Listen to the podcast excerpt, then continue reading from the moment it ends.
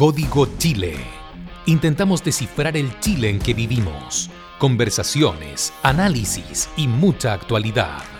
Una presentación de Empresas Balmar, San Francisco de Chequén y Donet y Compañía, Gestión Inmobiliaria.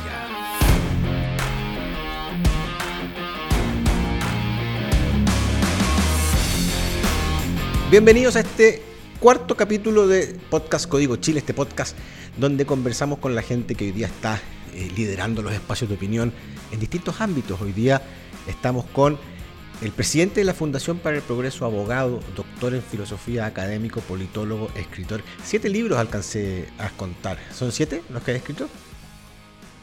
Yo que sí. Como siete. Columnista y últimamente podcaster también. Así que tenemos algo en común con Mental Morphosis.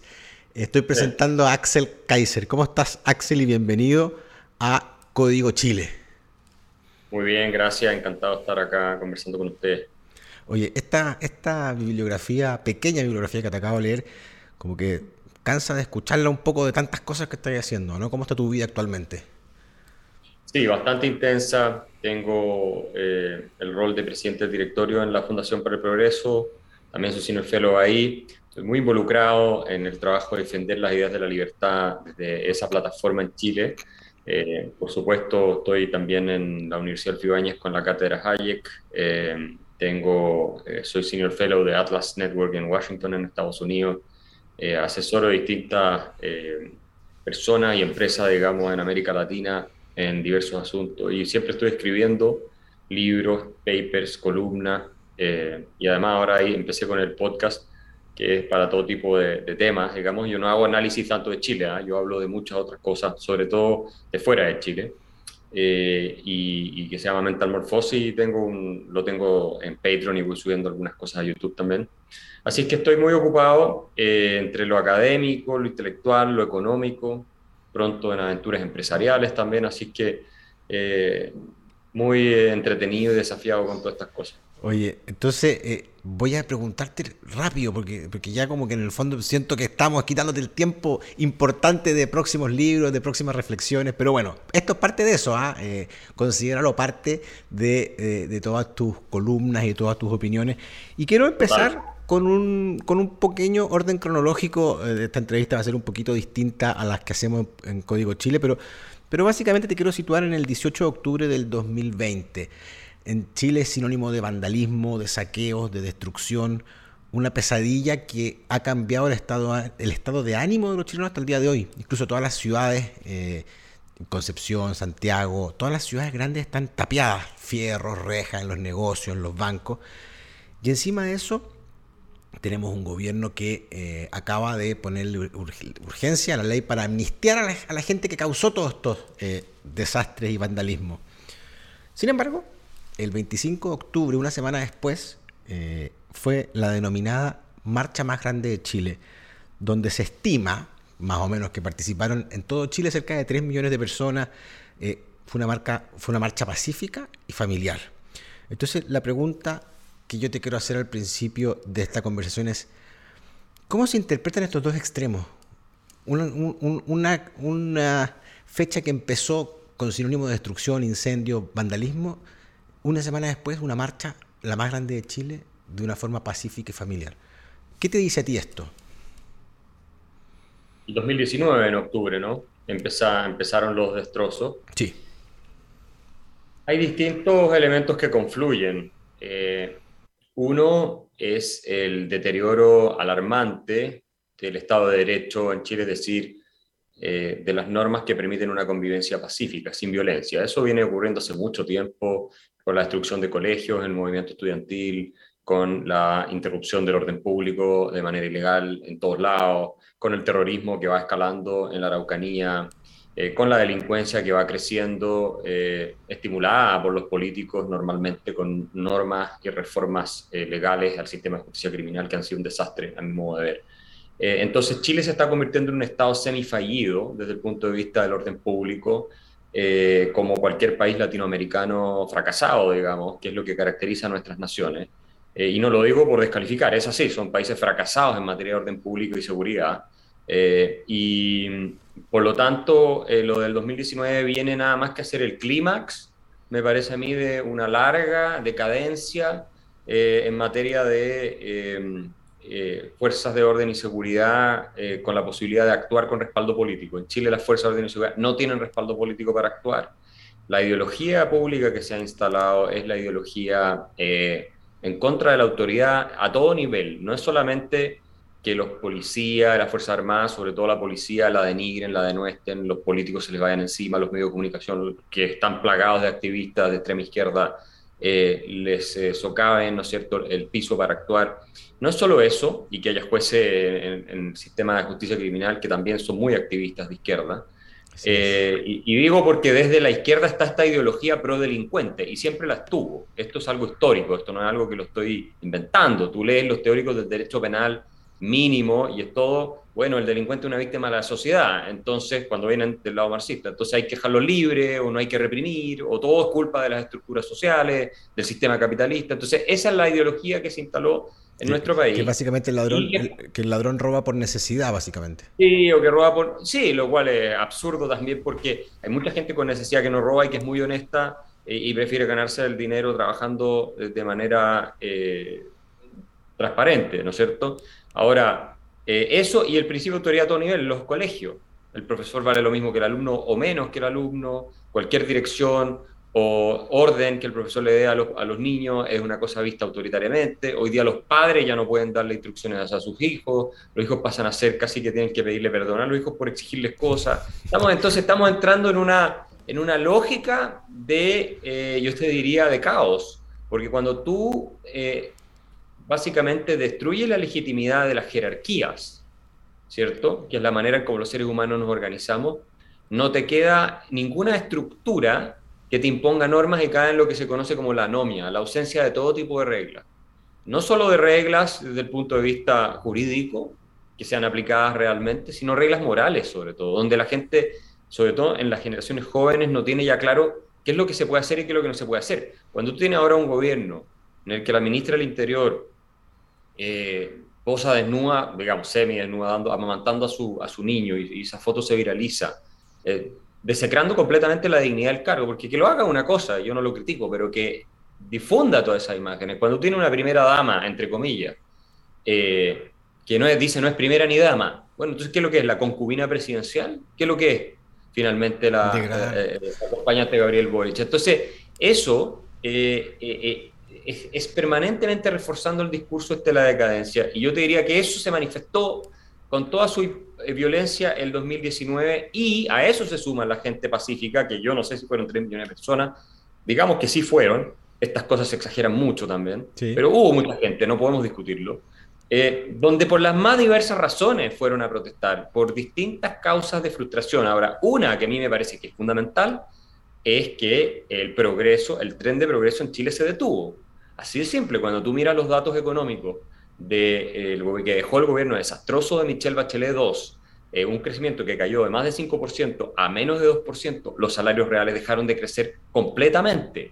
los precios siguieron subiendo, la gente se siguió endeudando, entonces eso se trancó y Piñera no fue capaz de restaurar ese tren de, de progreso por distintas razones, entre otras por su impericia política, ¿cierto?, para eh, administrar el capital que tenía.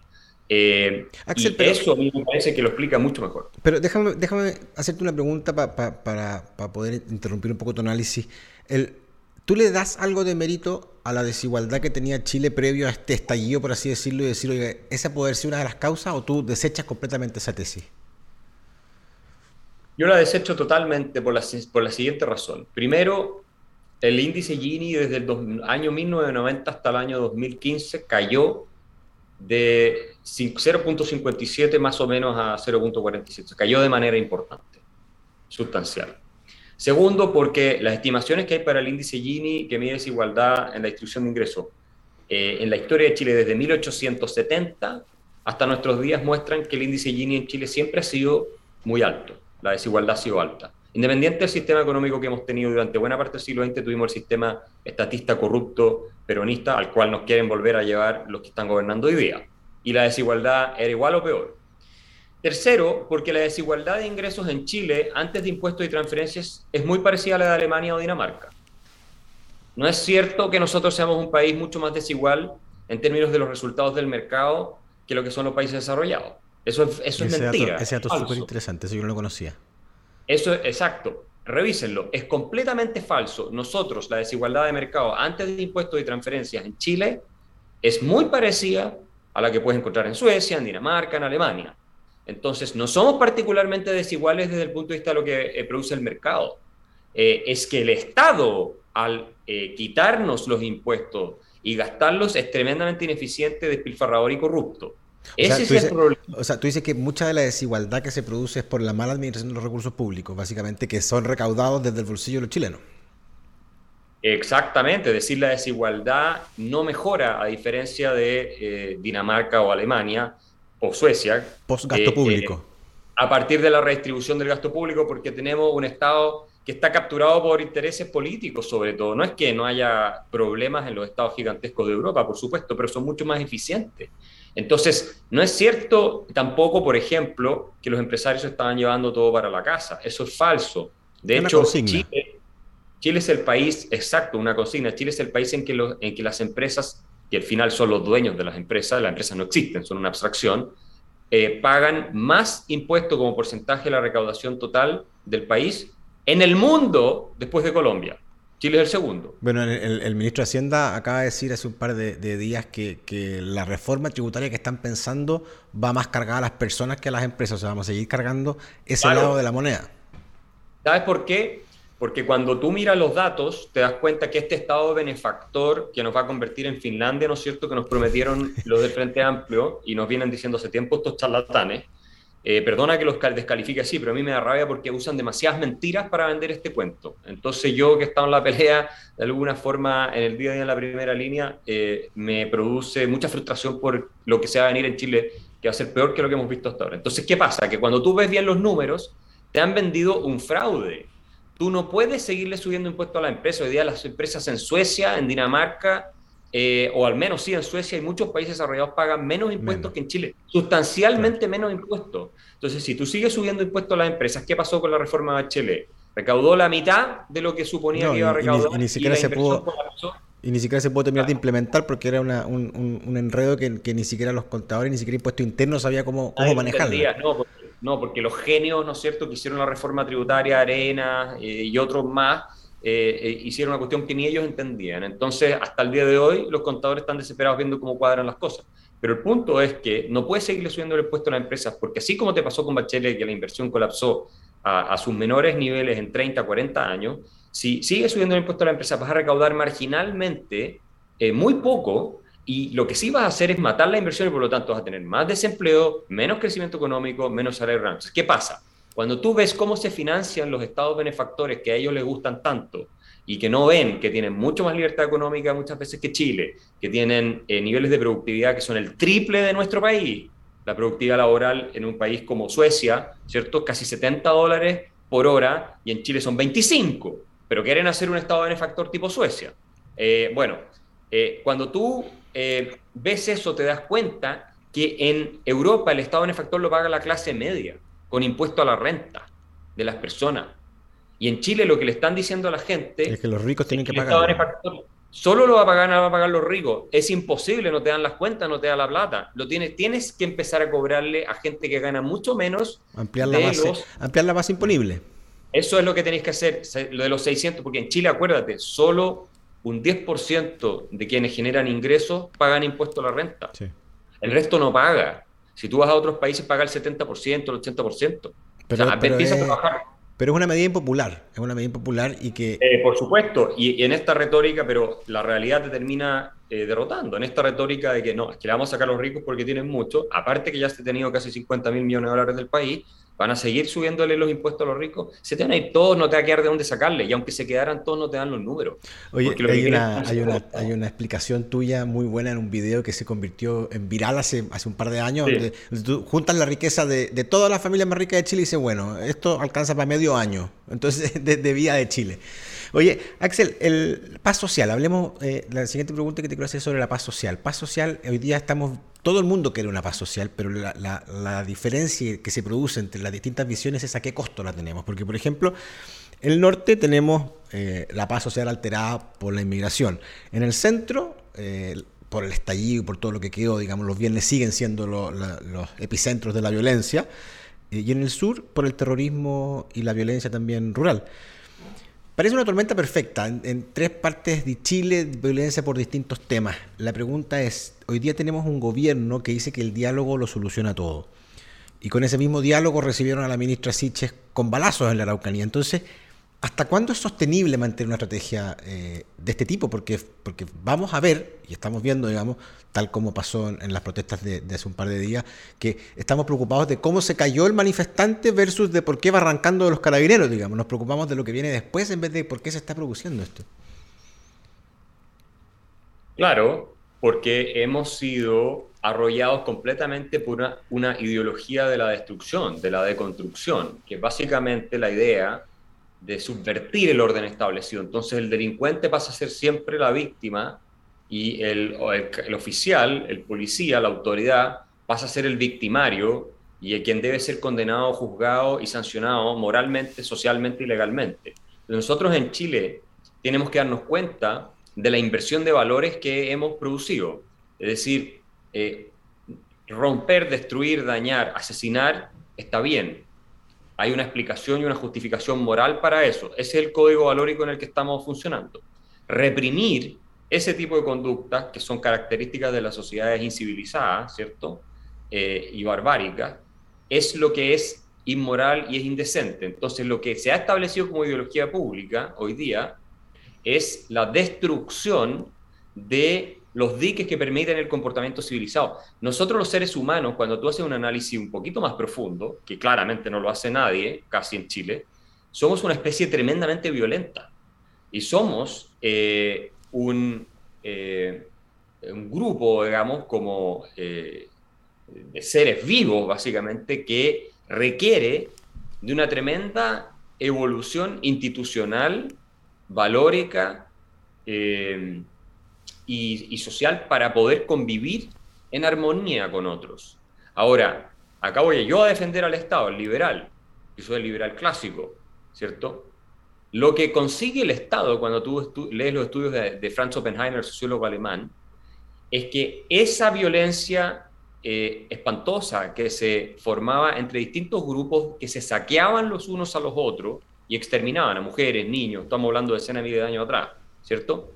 Eh, eh, lo que consigue el Estado es, como reclama el monopolio de la violencia física, ¿cierto? Es un grupo de personas que llega a un lugar, saquea y convierte en esclavos a los que están, pero al hacerlo no los extermina. Se empiezan a generar vínculos de lealtad en el largo plazo entre sus dominadores y quienes están sometidos, pero esos vínculos de lealtad exigen que el Estado proteja a los individuos que están siendo dominados de la violencia de otros, de afuera, y de la violencia interna. Y cuando tú, y ese es, un análisis sociológico, esto no es valórico, no es moral, esto es sociológico. Cuando tú, cuando el Estado pierde el monopolio de la violencia física, cuando ya no lo ejerce, lo que conocemos como Estado de Derecho, es decir, la convivencia bajo el gobierno de leyes imparciales, bajo las cuales todos nos tenemos que tener, colapsa. Y cuando colapsa eso, vuelves a esta eh, guerra de todos contra todos, básicamente, es decir, o de grupos contra grupos. Y entonces entras de nuevo en el caos que estamos viendo en todas partes. El problema del sur, el problema del norte, es todo un problema de Estado de Derecho porque las fuerzas de orden y seguridad no tienen la legitimidad para actuar. Y cuando tú pierdes la legitimidad que las fuerzas de orden y seguridad apliquen normas para impedir la violencia entre civiles, entonces la violencia entre civiles se generaliza. Y en el peor de los casos, cuando el Estado deja de cumplir ese rol, que es su esencia, la única esencia que tiene el Estado es esa. Todas las otras cosas las pueden hacer la sociedad civil. Eh, bueno, puede colapsar el mismo Estado y en ese caso puede terminar hasta en una guerra, civil. Estoy, diciendo, este es el peor de todos los escenarios, no digo que vaya a pasar, pero es así de peligroso. Oye, estamos llegando a la mitad de nuestro, de nuestro episodio de hoy, conversando con Axel Kaiser, y tenemos que saludar a quienes hacen posible este podcast. Eh, Empresas Balmar, comprometidos con impulsar barrios sustentables para el desarrollo de la familia. Balmar, 50 años construyendo calidad. Y los mejores huevos de gallina libre son San Francisco de Avícola Chequén, con más de 60 años de experiencia, la tenemos clara. Y si estás buscando vender tu propiedad, hazlo con Donech y compañía de gestión inmobiliaria. Venden rápido y al mejor precio. Desde Viña del Mar hasta Puerto Montt, visítanos en donech.cl. Estamos conversando con Axel Kaiser eh, y vamos a llevarlo a otro tema, un tema que no podemos evitar en todo este tipo de conversaciones que hacemos. Convencemos un poco de la convención, pero no de lo típico de la convención. Hace un par de semanas yo tuve un almuerzo con Bernardo Fonten y Bernardo dice, eh, más o menos así, las palabras textuales no las tengo, pero es la idea, dice, eh, la mayoría del Frente Amplio no le interesa la economía, no validan la economía como una ciencia.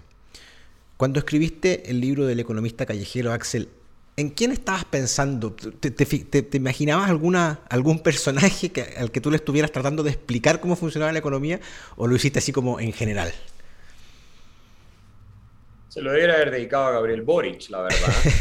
que terminó siendo presidente de la República y que yo estoy seguro que no entiende absolutamente nada de economía porque ellos se jactan de hecho de que saber de economía es algo neoliberal. Entonces, ¿para qué vamos a saber cómo se manejan los recursos de un país? Si todo lo que importa es esta retórica, este sueño, esta épica, esta pretensión de construir un paraíso sobre la tierra sobre la base de ideas totalmente abstractas sacadas del sombrero.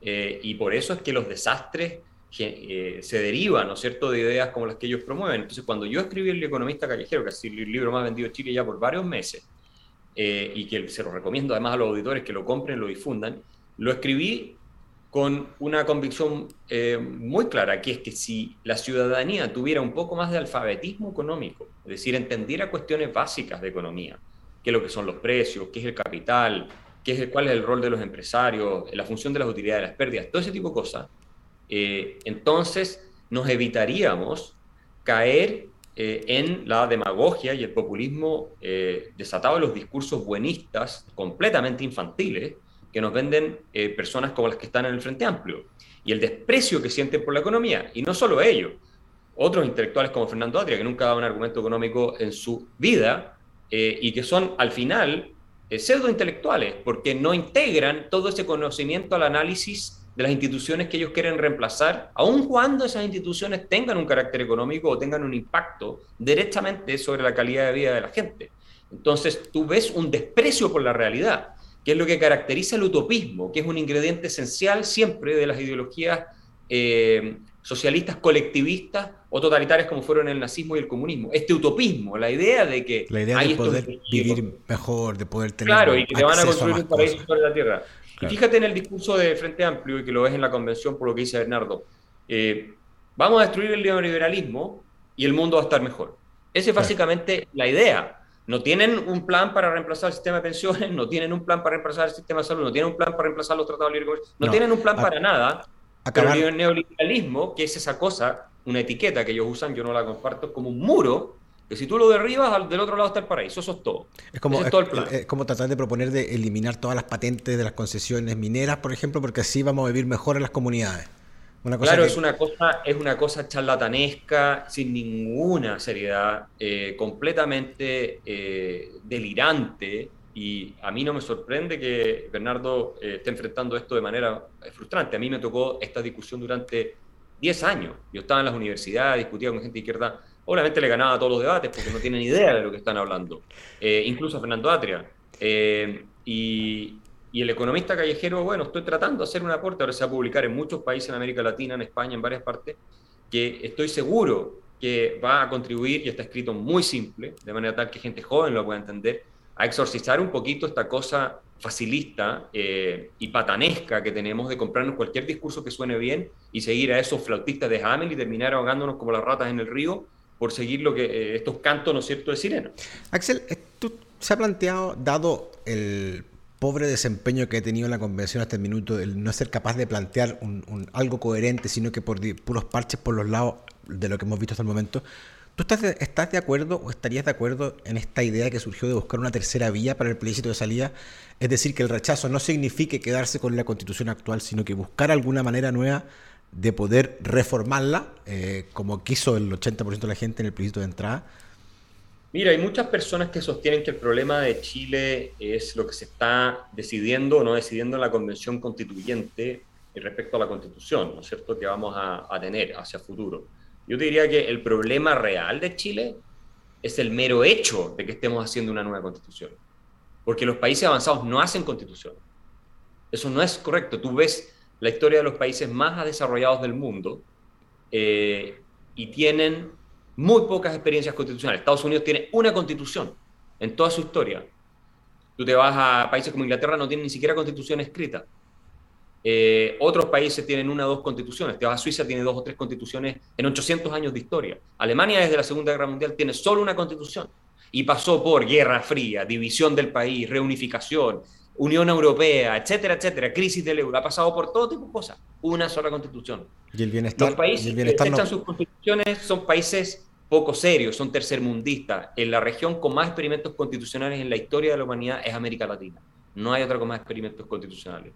Ahora, ya cuando entramos al caso de la constituyente, te diría, bueno, eh, yo pienso que si la constituyente no saca una constitución o se rechaza, deberíamos seguir con la que hay y hacerle los arreglos que hay que hacerle en el Parlamento de manera tal de que podamos reencauzar además por las instituciones formales todo el proceso. Es muy, muy, muy complejo cuando tú empiezas a generar poderes paralelos y, se te abre la puerta a la desintegración del Estado, que es lo que estamos viendo sí entiendo la realidad política, que probablemente esta constitución va a haber que cambiarla igual, porque ya se metió en la cabeza la mentira de que la culpa de todo lo que pasa en Chile es la constitución, entonces hay que cambiar completamente la constitución. Yo creo que la constitución tiene problemas, sobre todo cuando cambiaron el binominal, mm. ahí es donde se empieza a, ¿no es cierto?, a desgranar el choclo en Chile y empieza a, proliferar todos estos partidos y todos estos payasos que tenemos eh, muchas veces metidos en política, pero eh, yo te diría que eh, al final probablemente va a haber que hacer una nueva constitución, porque todos están de acuerdo en eso. Ojalá la haga el Parlamento que tenemos hoy. Perfecto.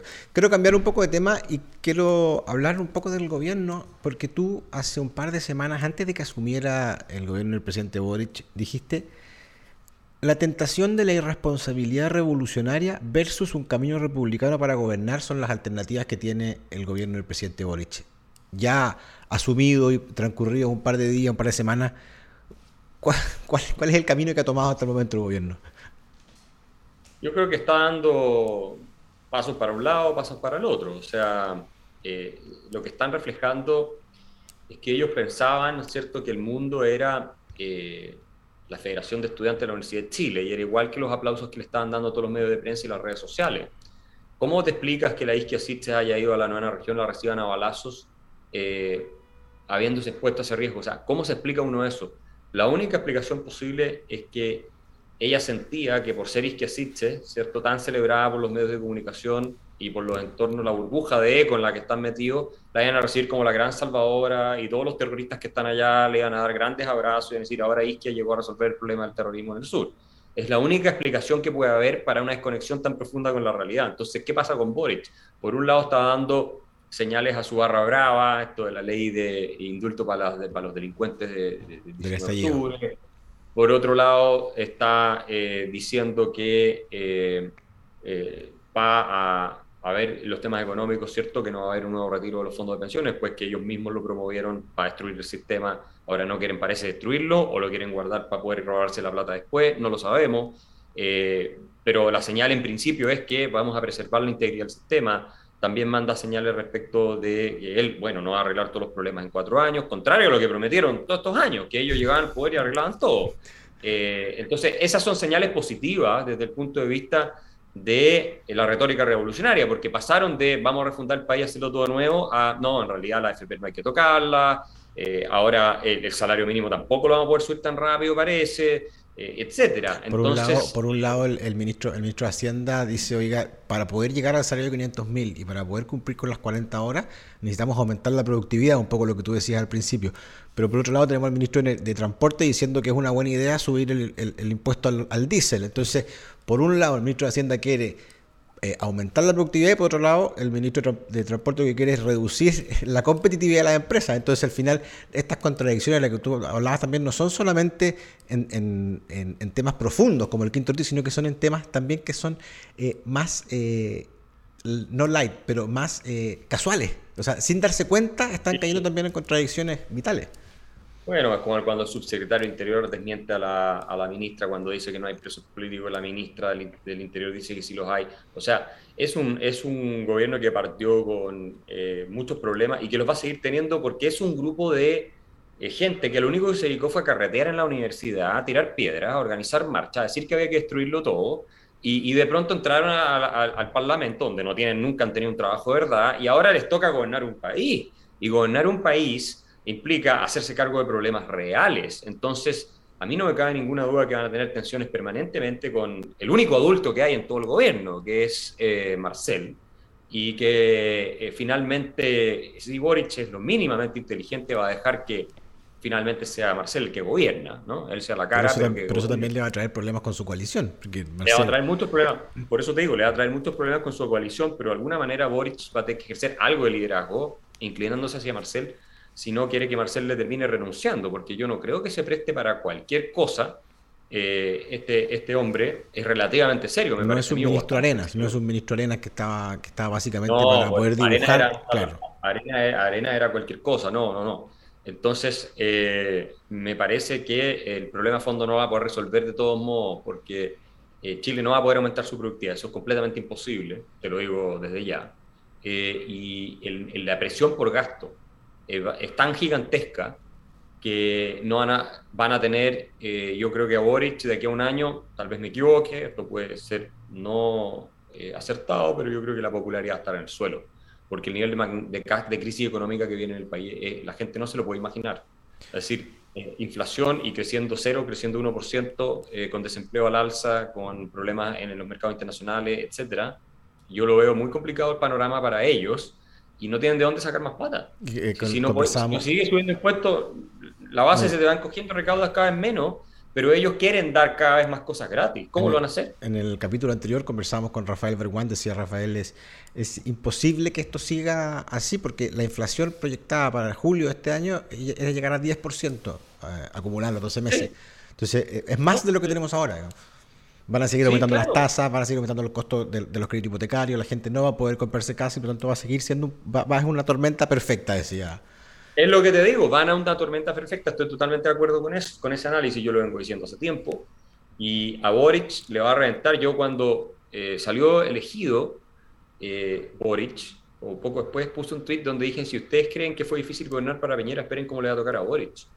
Y a Boric además le toca menos plata en las arcas fiscales, porque se gastó... Y, no solo eso, le, le toca pagar deuda también le toca pagar deuda y se gastó, eh, ellos mismos lo estaban pidiendo, ¿cierto? Eh, muchísima plata durante la pandemia por las cuarentenas absurdas que impuso el gobierno de Piñera en parte. Eh, yo fui siempre muy opositor a eso, están saliendo todos los papers mostrando que las cuarentenas fueron el peor error de políticas públicas que se pudo haber hecho en muchas décadas, o si no en la historia.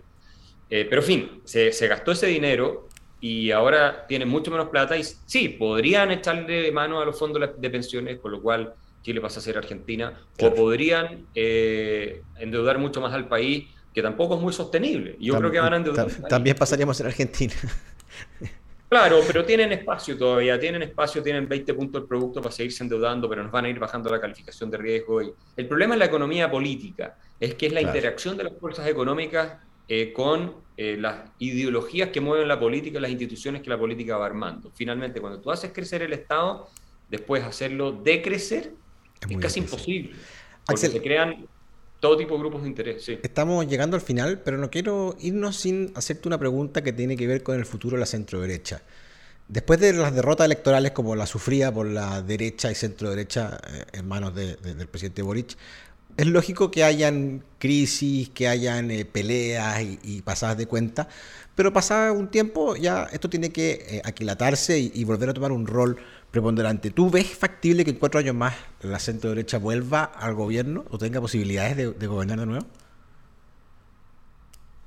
Va a depender bastante de qué pasa con la constitución nueva, porque eso puede realinear las fuerzas de una forma tal que para la derecha es imposible volver a, tener poder político en 30 años en Chile. O sea, porque claro, si tú haces un régimen semi-parlamentario, como quieran llamarlo, en que hay un Congreso unicameral que elige a un primer ministro por mayorías, eh, o la figura que sea, finalmente el poder político lo va a tener eh, eh, quien domine el Parlamento, esa, asamblea.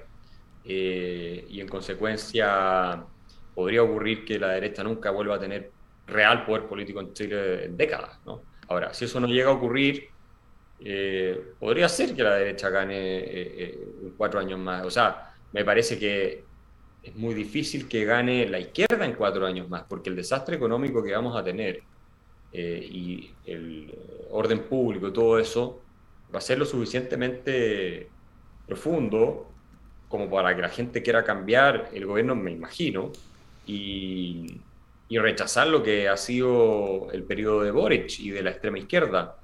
Ahora, si eso no es así, yo creo que estamos perdidos completamente. O sea, ya estamos prácticamente perdidos, pero si Chile eh, se deja engatusar sostenidamente por el eh, carisma eh, de Boric y todo este culto a la personalidad que le han hecho los medios de comunicación. Claro. incluso. Endiosación.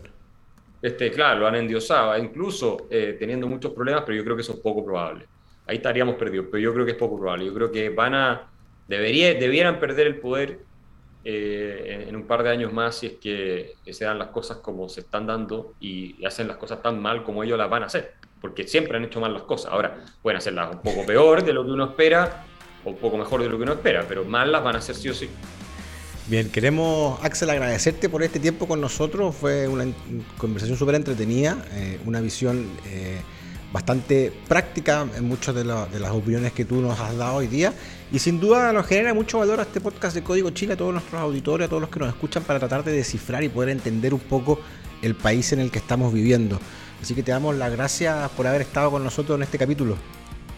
Nos ha encantado, cuando quieran. Muchas gracias, un saludo. Y nosotros nos encontramos en un próximo capítulo de Código Chile. Código Chile. Intentamos descifrar el Chile en que vivimos. Conversaciones, análisis y mucha actualidad. Una presentación de Empresas Balmar, San Francisco de Chequén y Donet y Compañía, Gestión Inmobiliaria